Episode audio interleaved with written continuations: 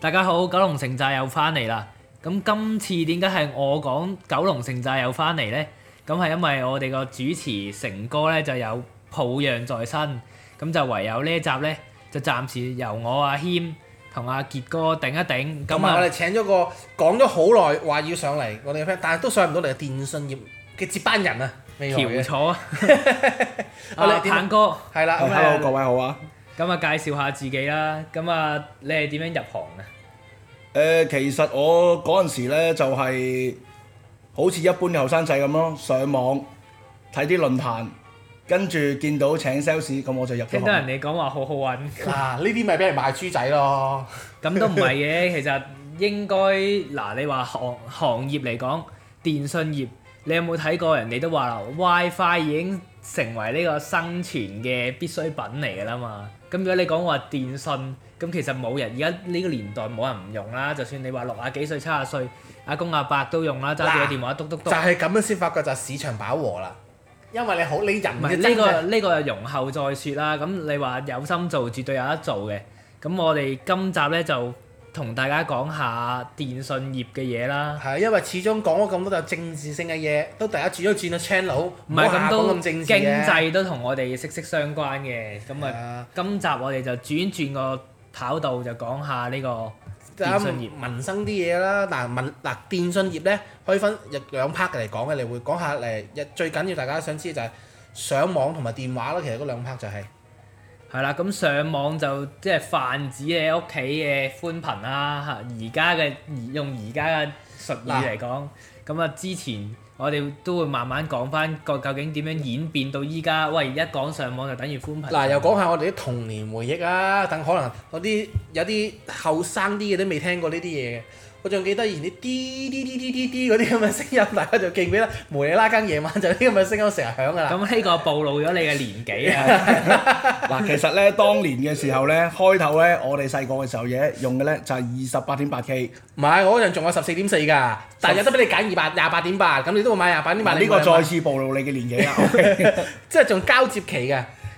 咁其實二十八點八 K 咧，我哋已經喺度諗，哇，會唔會再快啲啊？咁後尾咧出咗一隻叫做五十六 K。已經好快嘅，覺我哋已得經覺得哇驚為天人咯喎，真係快得好緊要。咁大家淨係講個數字咧，咁對於一啲比較年紀輕嘅聽眾咧，可能真係 get 唔到究竟係乜嘢嚟嘅，因為其實你哋講緊嘅數字背後咧嘅上網技術係同依家我哋用緊嘅係好唔同嘅。你我淨係知咁道或者嗰講一講個原理先啦。嗱，其實好簡單嘅啫。嗱，而家所講嘅呢，我哋寬頻呢，一百 m 啦，我唔好講咁高啦。一百 m 其實家家户户大部分都會用緊啦。你除非係特別啲村屋嗰啲啦。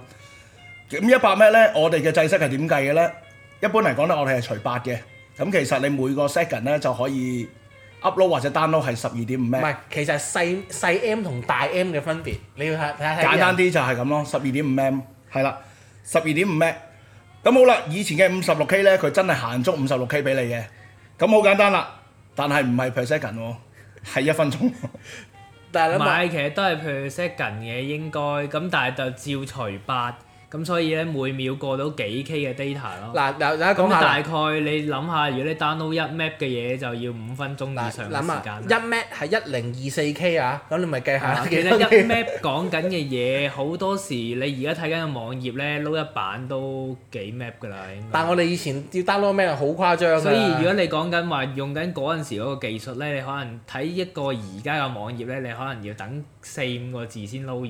簡單啲啊，你開一頁 Yahoo 新聞首頁，你開 Yahoo，你可能沖個杯面翻嚟都唔知開到未。咁啊大鑊啦！最緊要一樣嘢咧，因為我哋以前用嗰只咧係傳統嘅電話線，電話線咧我哋下載一個我當你一 m 嘅 file 咧，最緊要一樣嘢，我哋就求神拜佛，千祈唔好唔好有電話入嚟啦係啦，一打入嚟咧，我哋又可以重新再 download 過。係啦，佢唔會同你 save 低嘅，佢永遠係由頭 死咗咁好多時呢、個呢、個時候咧，年少無知嘅人咧就開始埋怨阿啊爸阿媽點解要用嗰條上即係上網嗰條電話線嚟講電話，點解唔可以申請多條電話線，淨係攞嚟上網啊啦？跟住就俾老話衰仔要錢㗎，啊啊咁啊，大家計一計數啦，其實呢啲婆乸數嚟嘅啫。以前一條電話線閒閒地都百三四蚊㗎啦百五，蚊到啦，係啊，但唔係而家百幾蚊喎，嗰陣時我諗起碼十廿年前嘅百幾蚊好使好多哦喎、係啊，再加埋你仲需要俾一個固定嘅月費 plan 誒上網公司啦，嗰陣時我計我冇記錯咧，就應該係八十八蚊一個月嘅，係咁上下。咁啊包幾多個鐘咧？嗰度係包三十個鐘度，啊！記住，而家上網唔係無限時間㗎，我哋嗰陣係即係每分每秒你要慳住㗎，大佬。係啦，咁嗰個收費咧其實仲未完嘅。另外你再上嘅時候咧，你要俾多兩蚊一個鐘。嗰、個咧係一個政府嘅牌費嚟嘅，我哋俗稱叫 P 叻，係啦。啊，仲仲噏仲噏得出係啲啦，力。而我哋嗱嗰位後生小姐其實已經你覺得哇咁快，而家一條線就搞掂晒一個係啦，價一個錢月先。嗯費搞掂，係啦，冇額外隱藏啦，咁啊係啦，咁其實而家就幸福好多啊！我哋嗰嗰個年代上網，你要基本上你每自己每日要慳 drop 低，喂大佬呢個月仲有幾多鐘要慳低㗎？唔係，如果你銀包係無限金錢嘅，其實都唔使慳 嘅。咁啊，或者講下點樣演變到依家咁樣啦。咁好啦，之後啦，咁就以以前嘅香港咧，即係而家嘅電訊科啦。咁其實咧，佢就出咗一個 plan 咧，叫一點五 m 哇！而家後生嗰一輩話一點五 m 上唔上到網㗎？係咪真係上到網？但喺當時嚟講咧，係一個好突破性嘅技術嚟。好快啊諗下嘢，諗下你由 K 變 Mac 喎，大佬爭幾多倍諗啊如下。果你初初走去去個門市嗰度，以前啲門市咧，即係佢哋嗰都仲有門市啊嘛，擺幾部電腦喺度任你自己撳噶嘛。以前星光係咁樣嘅，係啊傳星光訊行咯大家都仲噏得出星光傳訊。接咁啊 咗，㗎呢樣嘢， 佢係有上網嘅，咁佢佢個門市咧，直情係成層咧擺好多部腦喺度咧，咁啊任你上啊，任你撳啊。咁我哋初初有一點五 m a p 嘅時候咧，大家都會好雀躍，哇！一撳落去唔使等個個網頁就出 㗎喎嗱。你可想而知我哋，你諗下而家啲幾幸福，你而家撳咩網頁撈慢兩秒咋，你都到拍晒台啦。以前我 哋咁好啦，咁係嗰啊六陣時杯咧，面嘅要去嗱等。各位聽眾，你估下嗰陣時係幾錢一個月啦？個收費？咁我真係唔知啊，唔記得咗啦都。嗱，大概嘅收費我記得呢就係二百九十八蚊一百個鐘，係啦。如果你呢簽合約嘅話呢，佢就會送額外送多一百個鐘俾你，有二百個鐘。咁最緊要一樣嘢呢，喺我哋嚟講呢，我哋覺得好抵嘅，因為唔使再俾 P 嚟錢啊嘛，起碼 咁其實如果你上二百個鐘咧，你計下 P 咧都唔止數，都唔止呢個數啦，係咪先？咁啊抵啊抵咗嘅，因為二百個鐘你其實當依基本上三十，一日六個鐘你應該上唔到咁多嘅。嗰嗰個年代上網唔同而家，你都冇六個鐘頭，除非你打機同人連住機連而機家而講緊一直在線噶嘛， 而家你拎小陣冇上冇上網要我下撳就上網都已經俾人孖緊啦。基本上而家唔係嗰樣嘢，你淨係個手機上唔到網，你覺得好似世界末日咁喎，係咪即刻降臨咗我身上呢？我哋嗰年代嘅嘅冇帶電話出擊，其實唔好閒係嘅咁係因為你哋兩個嘅網絡依存症咧太過厲害嗱唔啦。好啊佢喂，早㗎。嗰排我上郵輪啊，我都冇買到 online plan 啦，其實都係幾日冇上網，其實都生存到嘅，冇冇話唔得嘅。咁我繼續啦，咁我哋嗱，好簡單，我唔好講人哋啦，講我自己啦。我上次咧去一個誒、呃我公司啦，嗰、個叫做野外定向啦，係啊，我做咗幾日，我幾日咧就俾人收咗個電話，我完全係覺得，哎，好似自己去咗荒島喎，完 全係唔知點算啊！我攞唔到 Google Map 出嚟，即刻唔識玩。即係唔識睇地圖啊，大佬！你俾紙你睇點睇啊，大佬？係啊，因為 Google 咩全部我哋都可以用口講咗個地址，佢自己會彈出嚟噶啦嘛。而家唔係啊嘛，仲記唔記得點樣查地圖啊？咁啊記得。咁就得㗎啦。咁好啦，去到一點五米之後，呢、個情景咧其實 keep 咗幾年嘅。中途有少少變啦，因為一點咩變三咩六咩八咩咁樣啦，轉下轉下，但係都係差唔多，即係純粹速度快少少，冇乜特別震撼性嘅嘢。咁好啊啦，去到十大概係又暴露自己年紀添。好啦，去到十零年前咧，IK 部一間公司咧就出咗一個叫十 m 嘅分享線，成棟但係我唔記得得係大約幾時去到無限上網，即係已經唔計咗。呢個就係無限㗎啦，係啦，呢、個已經係無限係啦啦，我。就唔係好記得邊一個，突然間我唔記得咗邊一。係啊，佢係邊一無佢係收一個價錢六十八蚊就無限用嘅，任用嘅。我仲記得嗰陣時咧，IK 寶咧有啲銷售員咧喺條街度棟喺度咧，喺青衣啊，我好記得嘅，係排隊登記嘅。而家 I K 寶你企出你你 A 人嚟啊，大佬！啲人都仲諗控 cut 唔 cut 到嘅，其實 希特拉都 cut 唔到。嗰陣時咧排隊咧，我睇住嘅啲 sales 係同啲客講佢話吓你問價錢啊，問價錢，後邊嗰啲人咧已經問你，喂唔好阻住晒啦， 阻住我登記， 係啦，你過住啦。等啊等等先表先過嚟。啊等我做晒呢隻客，你先問價錢啦，你係係隊尾啦，唔該係啊，啦。佢每日咧就帶五十份方去，做晒五十份方就收工。佢話吓你收工啦，係啊，聽日再 製造啊。以前真係咁樣。你好難想像係你 A 翻人轉頭啊，大佬！而家啲 sales 你基本上一出去係幾個 sales 圍，好似買單圍住你嘅啫嘛。喂，咁但係你話登記聽落就好筍啦，咁但係你話用落你十 m 成棟樓 share 都幾大喎。嗱，咁你睇多唔多人上啦？呢個我真係，其實當年咧開頭用咧係冇問題嘅，因因為好少點少解人冇啊。人 BT 啊？ 係啦，佢冇 BT 呢個問 題，因為其實唔係咁發達啊，個個都係上網，純都係粹睇網頁，望下啲網頁，最多打下連線 game，但係嗰啲 online game 就唔係而家啲咁連超嘅。線 game 都好少啊，嗰陣時冇乜連線 game。唔係嗰陣連線就唔係而家啲 online，真係你部機射佢部機咁，你幾部機 join 埋個 level 個嗰只 game 度拎埋嘅啫喎，唔係而家咁一個 online game 咁多人連入去各嗰位啲聽啊。眾啦，你諗下當年嘅 IK 寶十咩咧？Facebook 都未出，但係唔係喎？你話嗰個年代講緊十幾十幾年前啦，嗯啲人都打緊 Rainbow Six 啦。但多數落網吧打啊嘛，落網吧打嗰度打唔到 嘅，因為出唔到海啊嘛，出海個 bandwidth 係好低嘅。嗱唔好嗱你唔好你唔好唔記得我哋當日出去打即係 w e 咧嘅時候，你都特登要去網吧打，唔喺屋企打，因為你 set 嘅 level 好煩啊嘅，成個出俾啲錯錢。，其實呢速度度我快真係要阻大家兩秒鐘去解釋點解要去網吧打，就係因為我哋上網嘅技術係 TCP/IP 嘛。係而我哋打嗰只 game 係仲係用緊 IPX 嘅 protocol，所以係喺 internet 係唔通嘅。嗰陣時咧係未有人出外掛 driver 咧行到 TCP，嗰陣時未有呢啲嘢，咁所以就焗死混咗一班人喺個喺個網吧嗰度打就係咁嘅原因。嗱，講起呢只 game 咧，我唔知點解，可能係我手殘啦，成日都係我輸嘅。嗱呢啲就唔敢講啊。好啊，咁言歸正傳啦，咁啊 IK 寶啊威過一輪啦，咁之後又俾邊個冚咗咧？跟住咧就係、小弟嗰間公司啦，即係我哋講過香港寬頻啦。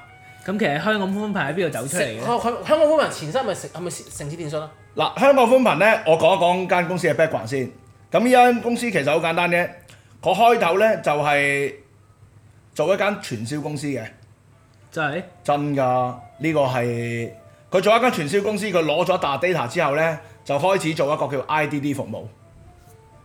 係啦有，王啊維基有冇如果比較老一輩嘅聽眾，馬路。有冇聽過呢個殺價超 人啦？即係鄭裕玲嗰個。如果有咧，你就應該橙色嗰個啊記憶好深嘅。鄭裕玲啊，乜唔係陳志瑤咩？Yoyo 啊嘛，蛇埋撈咁樣又扮梗啊係啦，點會係陳志？梗唔係陳志瑤啦，啊哇！ Yoyo 係喎，咩送禮物啊嘛？作嗰個後期啲㗎啦。好後期㗎啦。人佢哋嗰個最早早期，三，佢嗰個早三代都唔止啊！嗰個係第一代嚟嘅。阿黃維基嗰個城市電信一爆出嚟殺殺價嗰陣，係啦，咁好啦，咁當然啦，喺嗰、個當時嘅層面咧，佢就喺個 IDD 嗰度賺咗一啲錢。啊，咁啊，再喺外國融資，喺美國融資，融咗啲錢翻嚟咧，就推出咗一個好震撼嘅嘢，就係、你哋而家用緊嘅一百 M 啦。咁快咩？係啊，一百 M 噶，一出就一百 M 噶。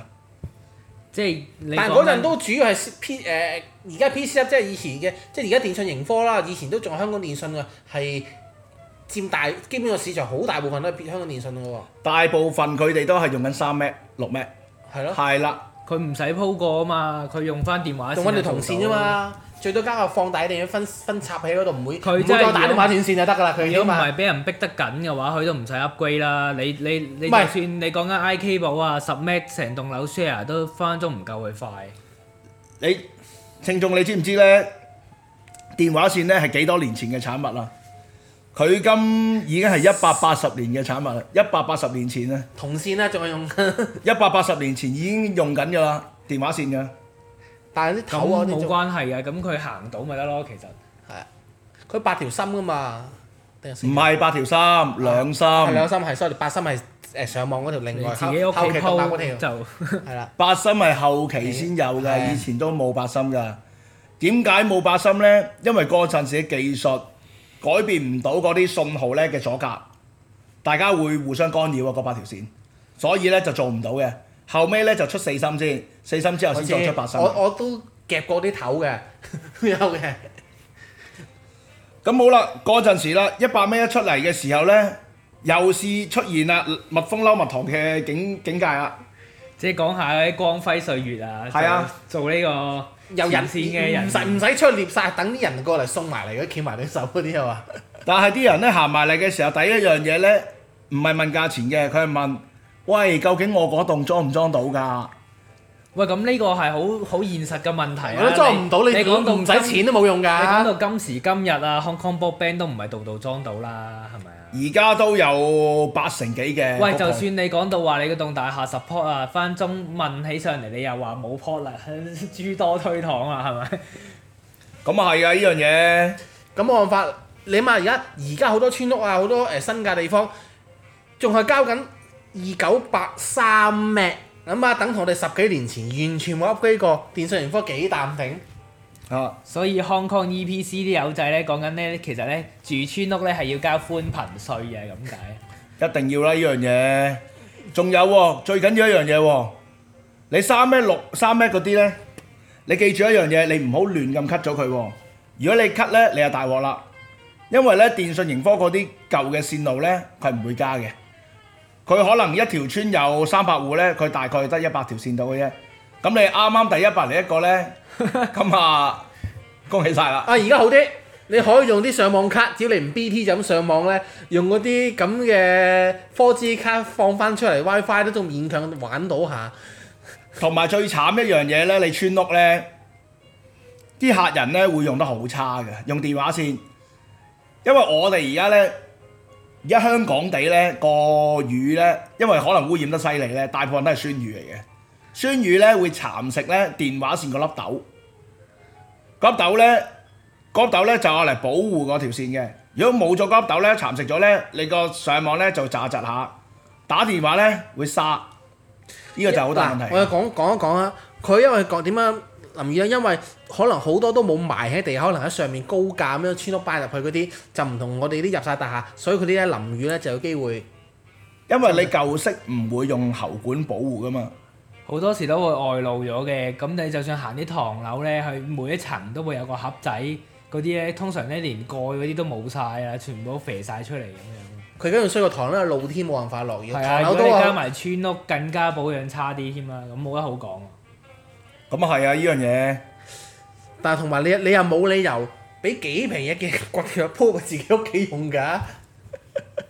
係啦，所以呢，後尾我哋而家我哋公司呢，咁第一樣嘢啦，我哋公司咧後尾就出咗個一千 m 啦，咁一千 m 之後呢，第二樣嘢啦，我哋就惠集埋啲村屋，我哋而家就開始鋪村屋啦，鋪國嗱，我又解釋下，佢又跳得太快啦。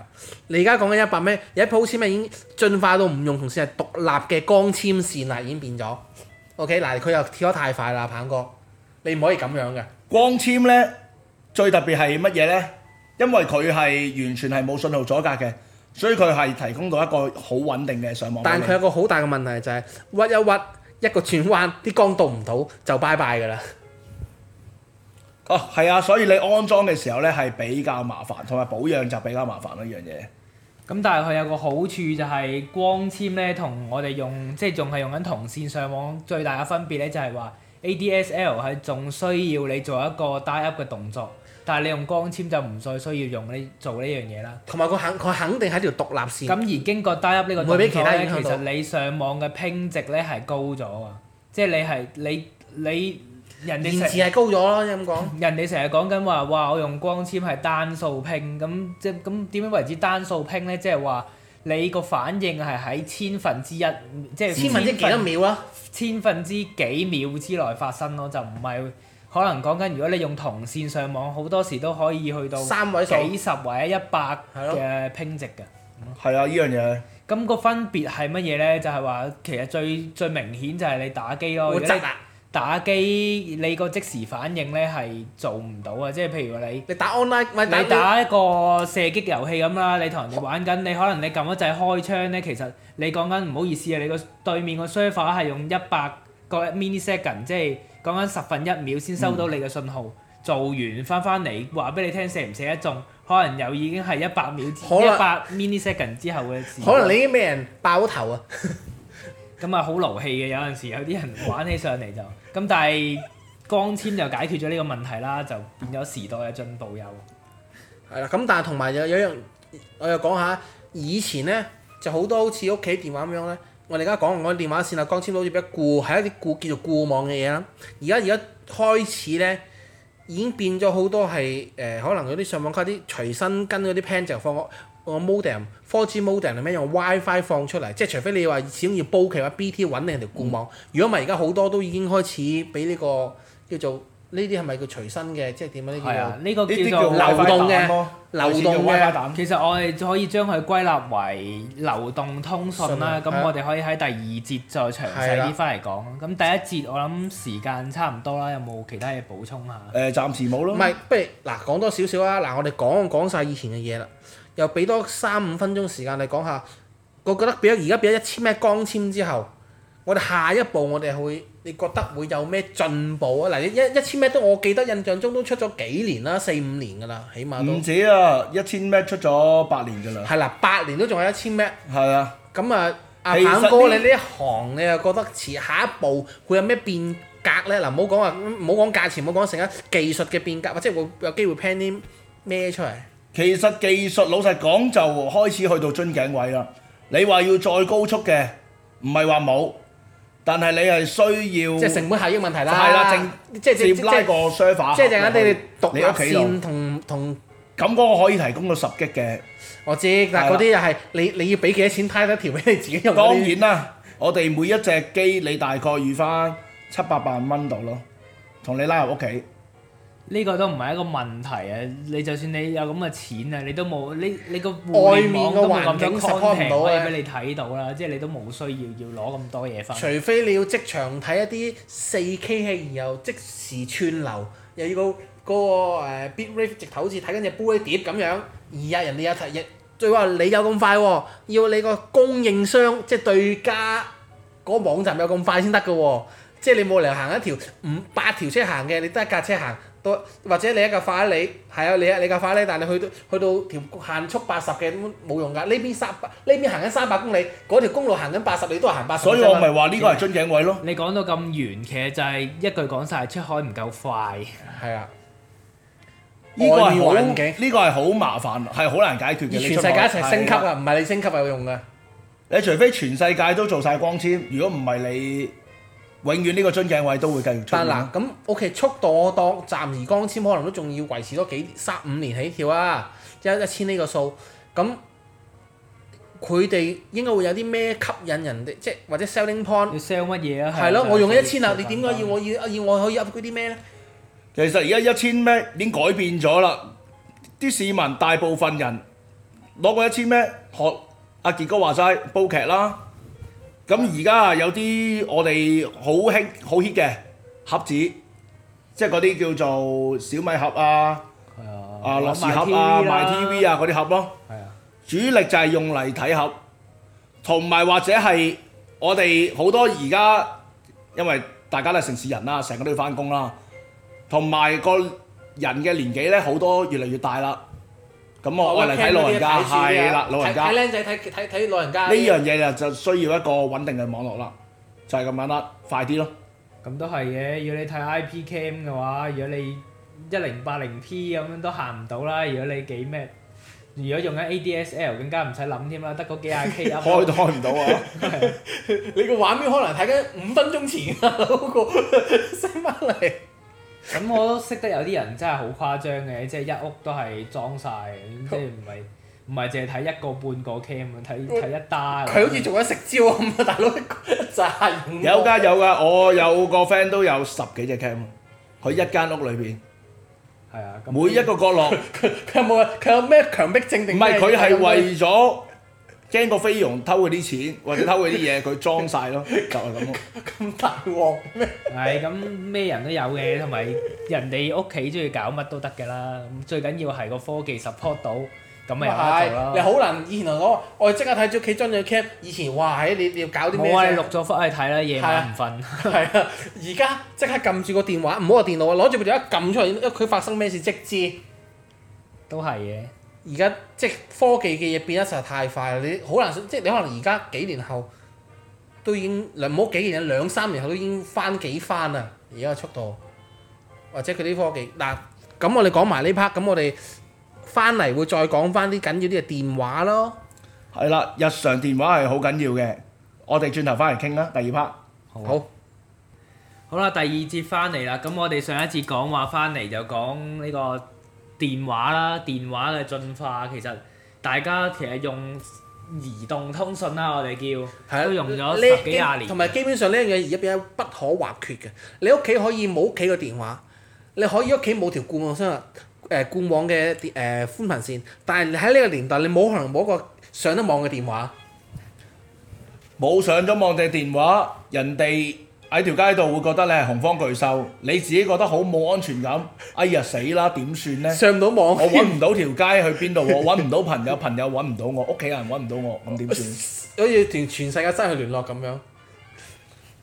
咁好啦，而家就梗係咁諗啦。好啦，回想翻我哋以前，其其實實冇電話又咁生存，係啊。好啦，當年咁我僆仔嘅時候啦，咁啊傑哥可能啊再大啲啦嚇。我同佢同年嘅啫喎，冇你講到你講到我，我同佢同年嘅啫，僆仔。咁嗰個年代嘅時候呢，我哋細個嘅時候呢，誒、就仲盛行呢用緊水壺啦。哇！呢、個水壺真係點都要講到佢經典啊！呢部唔止係電話咁簡單，佢直頭如果喺而家嘅 definition 嚟講，我諗差佬你拎呢部出街，一定叉住你貴強有攻擊性武器嘅藏有。因為咧呢部電話咧，我哋以前都係做咩嘅咧？落開汽水嘅，汽水汽水唔係就咁揭嗰度小蓋得兒嘅咩？科啊啦，我哋以前係用樽裝汽水，嗰度有個鐵蓋嘅。一戳刮咁，有乜幾級？同埋係我係擋刀㗎。曾經我哋有個漫畫有賣時俾人劈嘅時候咧，唔知唔知得罪咩仇家，係可以攞個水壺嚟擋西瓜刀，係冇事嘅。好啦，咁呢啲次文化嘅嘢，大家都即係係啦熱，熱所以你可成有想所聞下，啦以前嗰啲電話係一部幾大部，佢一佢嗰個我諗嗰部嘢磚頭幾大到，我諗有由隻手掌，我諗正常去有大概過誒係兩隻手掌咁上下大係啊啦，兩咁個手掌啊一 key 佬個分分鐘走唔甩㗎啦，應該兩。唔止唔啊止，一 kilo。一點幾至二啊，好似係咁啊，制式嚟講咧，其實學術性性性啲嚟講啦，咁點樣傳輸呢個話音嘅咧？呢個咧就叫 analog，即係你聽到咧以前嗰啲聲嘅嘟嘟嘟嘟嘟嘟，即係嗰啲咁嘅聲啦。嗰啲就叫 analog 啦。咁所以嗰陣時嗰個年代咧，仲有勾線呢樣嘢，即係話而家有啲人咧想用電話，但係又唔想俾台費係點啊？咁就嗰啲賣電話嘅地方可能就會做手腳，就勾咗人哋線。咁你變咗咧，佢就會孖多部機出嚟，咁啊賣俾你。咁你打嗰啲電話咧就入落人哋數嘅咁啦。因為嗰陣即冇係冇陣時就 SIM 卡嘅，係啦。全部跟機，唔會跟 SIM 卡係跟機。係啊，啤死落去嘅啦。咁好啦，出完水壺之後啦，跟住我哋咧出咗部好靚嘅電話。哇！我當年啊，我都係拎咗我舅父嗰部嘅，嗰部叫 Ericsson。我拎出街啊，哇幾威啊！個個靚女都望住我啊。講真嘅呢樣嘢，望住部電話啫，唔係望住你。你睇真，你講親啲好求其啦，總之係望我方向啦。因為咧嗰陣時咧，Ericsson 嗰部電話咧好靚仔嘅。嗱，如果啲朋友咧唔認識咧，可以上網撳一撳 Ericsson。喎。嗱，比起水壺細部嗱，啲啦，要叫佢有一個一成支水壺變成一嚿磚頭咯。唔係磚頭，大概大半隻手掌咁大啦，好正噶嗰陣時，好靚，但係都相當之重，差唔多一 kilo 我嘅。都話咯，攬住佢可以車爆你個頭，爆爆硬光嘅你車埋去，肯定係攻擊性武器嚟嘅。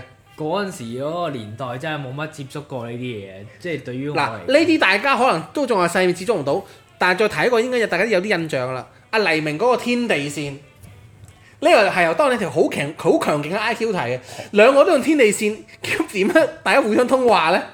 喂，咁我哋要講下，即係俾個 俾啲背景資料人哋啦。咁其實天地線係一個乜嘢嘅技術呢？天地線其實好簡單，佢就只能夠打出，就不能打入嘅。咁好啦，咁如果人哋打俾你，咁你點算啊？打俾你呢，你就會喺個 call 機度收，唔係即係如果揾你咧，就唔係打俾你，嗯係揾 call 台打去 call 台。打去 call 台，咁跟住你 call 台呢覆返人哋啦就會 send 一段嘢俾你，喂某某揾你啊留喎，你留麻煩電話號覆翻碼佢俾啦，我幾多號電話？咁好啦，我哋當年呢，細個嗰時呢，就會有一個問題啦。喂，如果兩部天地線大家揸住，咁我點樣通話呢？只係 output 冇 input，咁大家點點揾人咧？呢大家都係打出嘅啫喎，但係接收唔到嘅。樣嘢係啦，咁冇電話大咩用家呢？都同緊對方個 call 台姐姐傾緊 偈啦。但係你記住喎，係每次咧都係幾句幾句咧，佢就完咗噶啦，因為你唔能夠打唔係，到其上噶嘛實。以前又冇咁多嘢講嘅，最多都係講下幾點喺邊度等嘅啫。因為前年係好貴㗎，即係每秒每秒佢而家打 IDD 咁收錢嘅，直頭係嗱，老一輩嘅聽眾就梗係明我哋講乜嘢啦。如果後生一啲嘅未必明啊。我哋以前係幾錢啊？我哋係七蚊雞一分鐘。係啊，我哋打電話咧係睇住噶，到五十九秒我哋就要收線唔㗎係八好撳啦，有一秒鐘你撳係啊，落去如果你撳唔切咧，佢又收到你七蚊雞。嗱，你記住喎、你你又可以傾到五十幾秒咯，咪住傑哥，我講多兩句先。七蚊雞咧，當年係可以食乜嘢？係食一碗雲吞麵。嗰陣時就已經冇最低工資，唔係三十蚊個鐘。 其實如果你話有最低工資都好啊，你三十蚊個鐘其實都講咗你十五分鐘嘅工資啦，其實都好誇張下㗎。咁嗰陣時都係啲老細級嘅人先會用啦，係咪？梗唔係啦，我記得啊，當年啊，麥當勞啊係十一蚊一個鐘咋。佢係佢請係十一蚊一個鐘係啊。你諗下，你你唔拎到夠傾兩電分鐘話講兩分鐘已經爆廠，你兩分鐘，你已經要做個幾鐘，要做兩個鐘，你先夠找數喎、你諗下幾誇張？咁啊係啊，咁啊當然啦，科技會進步啦，咁進化出嚟嘅啊產就品俾啲 CDM，而家你講緊 CDMA，跟住就到誒、大家慢慢先，CDMA 係一個劃破性嘅制式嚟噶，因為 CDMA 呢，佢係第一隻產品，係一個月費包幾百分鐘嘅，其他係未有噶。之前嗱呢個月費都好貴，因為我咧已經再後一代 CDMA 後嚟 GSM、PHS 年代，我記得我第一部電話係講緊四百幾蚊，四百九十八定唔知四百幾多，四百三十八，一百分鐘。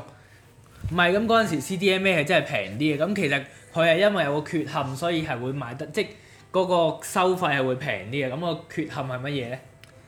個缺陷呢，就係佢第一樣嘢，佢好多地方係收唔到；第二樣嘢，佢穿透性係好差嘅。佢會喺你簡單啲啦，如果你喺入屋裏邊呢，其實呢，好大機會係冇網絡嘅。即係簡單要見天就應該好啲。收唔到其其中一樣嘢啦，同埋佢嘅技術嘅所限咧，因為佢係其實係係用有限嘅頻譜去 share 俾更更加多嘅人用啊嘛。咁所以咧，有人好多時咧都會話，就算你收到收收白信號都好，講嘢有一句冇一句嘅，咁啊窒下窒下嘅。咁啊，當然有好過冇啦，即係有都 Vâng. 攞嚟打下咁咁。 CDMA 出咗冇耐就出誒、GSM 誒九百同埋千八，即係誒就咁 GSM 同 PHS 嚟區分啊嗰個年代係。我記得我出機就係呢個年代嚟。但係 CDMA 雖然你話個制式唔即係唔得啊，但係咧依然同期嗰陣存時在都嘅，啊係好 hit 嘅，因為平啊揾黎明賣廣告嘛，咁同埋你平啲咯。佢嗰啲廣告啊係直情係一個系列咁出噶嘛。佢係講一嗯個古仔，令到你。誒好感動㗎颱風中有咩喺度我追有楊采妮啊咁樣嗰啲，我都記得好多呢啲咁樣廣告。係好勁啊！即係係仲要係唔係求其揾啲女主角，唔係嗰啲名 model，就係即係楊采妮嗱，嘅啊其級中數一個咧，我好中意嘅，嗰、個叫 l i a n 哦係啊，真係好多啊好多啊！即係唔同而家嗰啲喂，依家最近啲人咪揾翻晒出嚟啦，因為早嗰排黎明開演唱會嘛，咪喺度數翻，哇！以前同黎明拍過天地線啊，拍過 CDMA 廣告嗰啲嗰啲女星出嚟哇咯，件件都係唔係得個樣㗎，應該唔止得個樣啊，補級啊！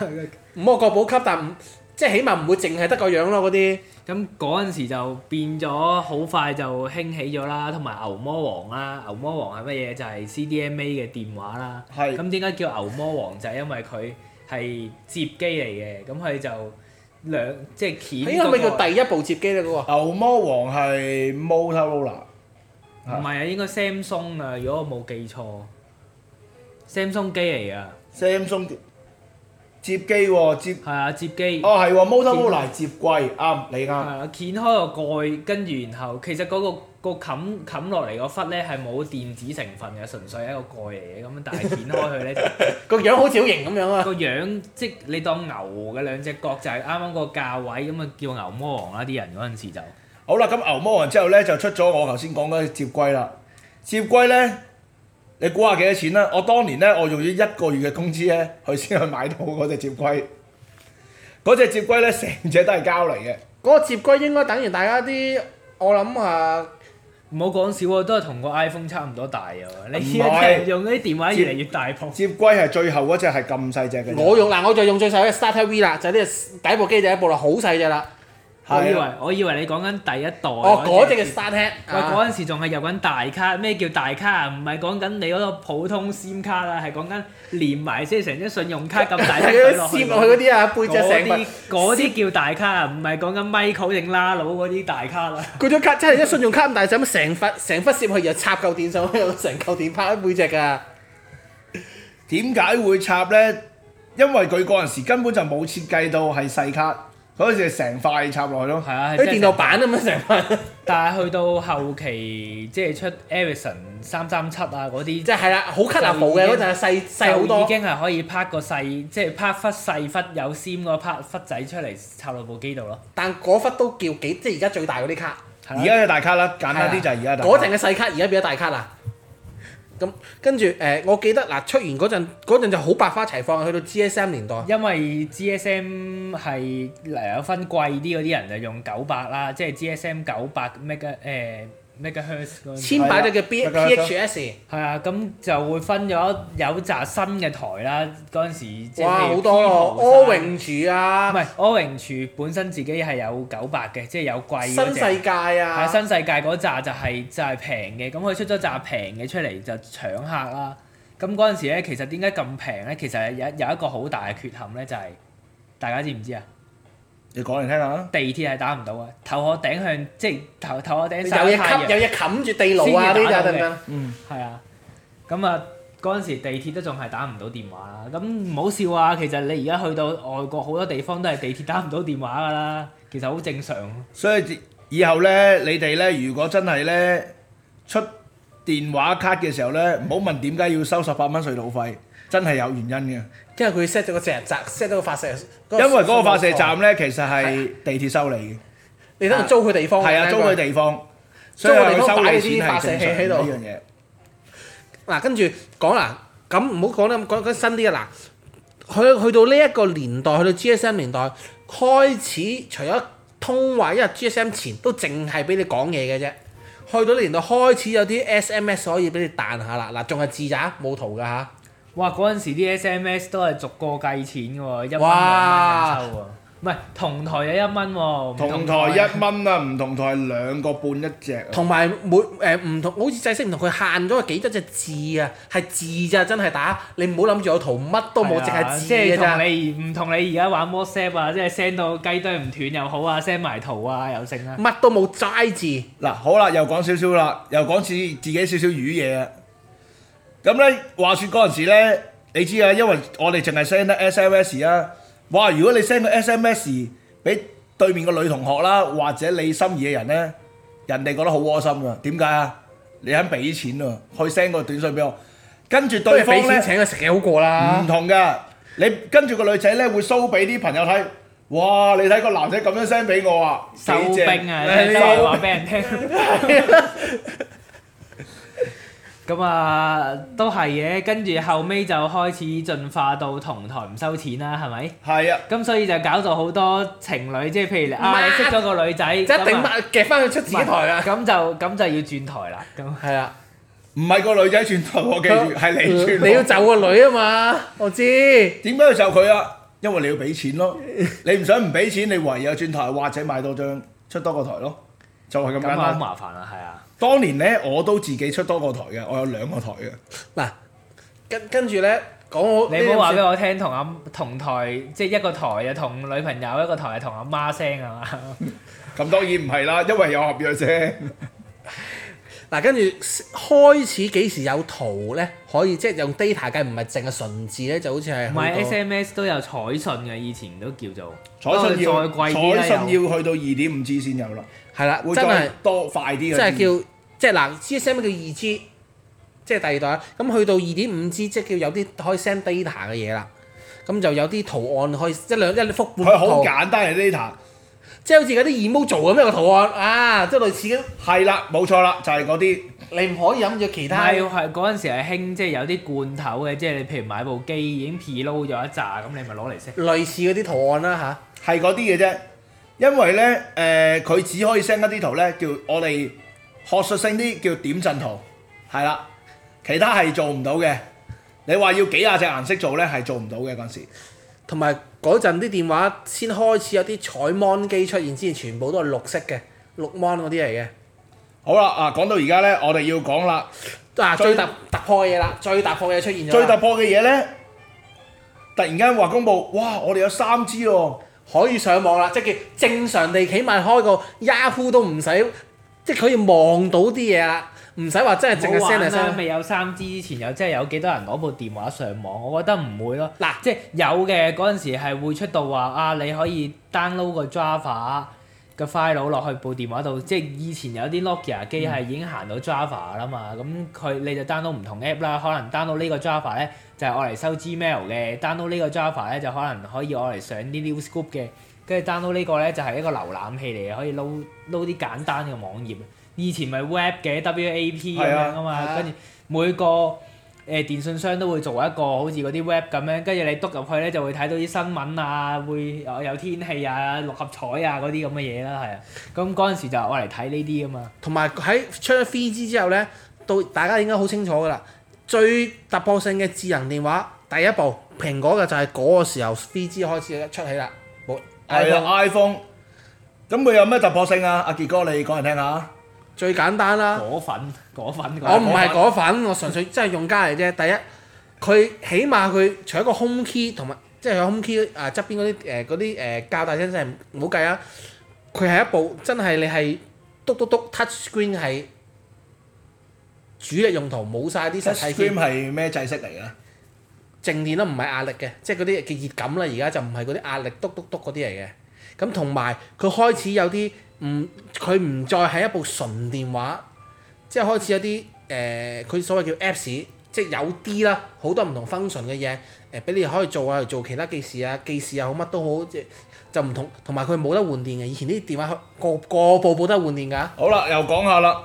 阿阿軒咪講下啦。iPhone 出咗，其實對舊嘅舊嘅電話商有咩影響啊？即係你講緊嗰啲廠商啊，電廠話商廠啊係啦商嚟講，咁其實最大嘅衝擊就係話 Nokia 啦，即係由龍頭嘅地位俾佢掹咗落嚟啦。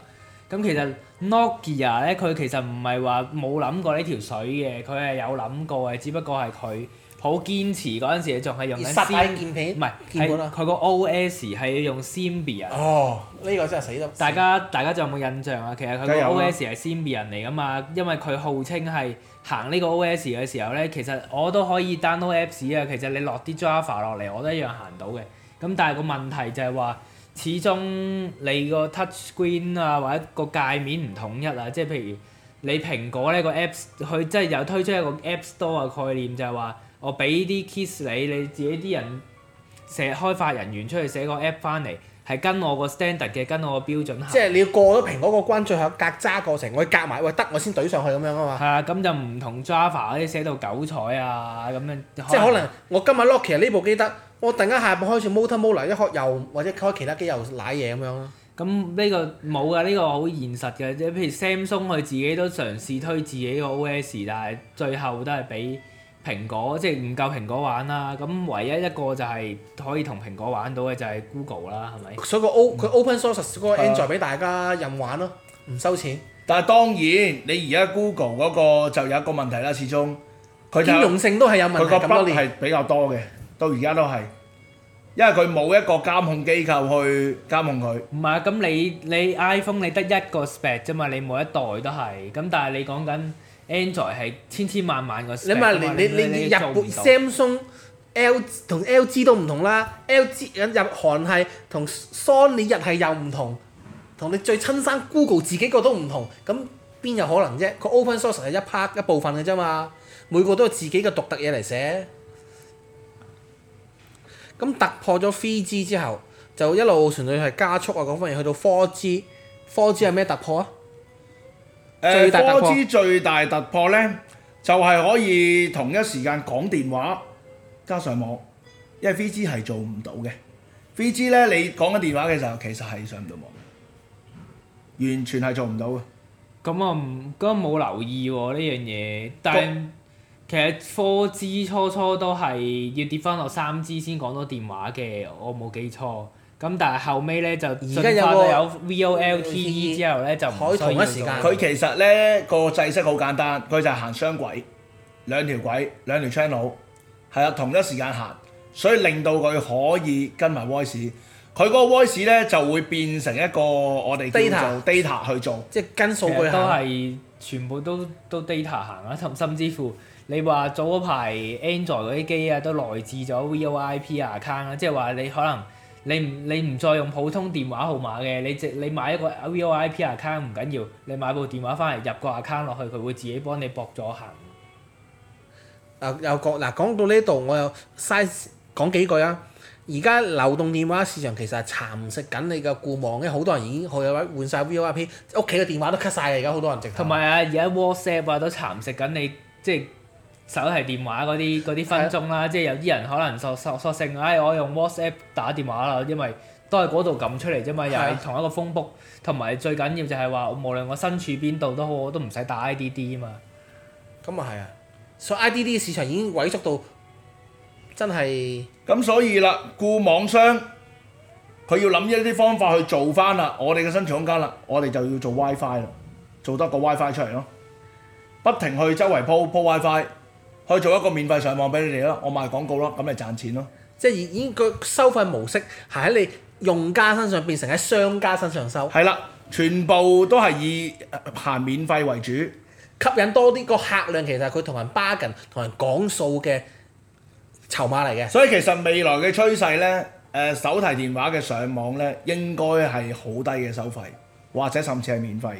免費應該就唔呢個係趨勢得，低收費啦。即係咁個樣網絡商又係免費俾你用嘅，個手機嗰個人寫嗱 software 都係免費嘅，因為佢但係你但係你唔好佢記得都係賣廣告喎，你係出賣緊你自己嘅私隱，做啲 big data，所謂嘅 big data 俾佢賣俾人哋喎。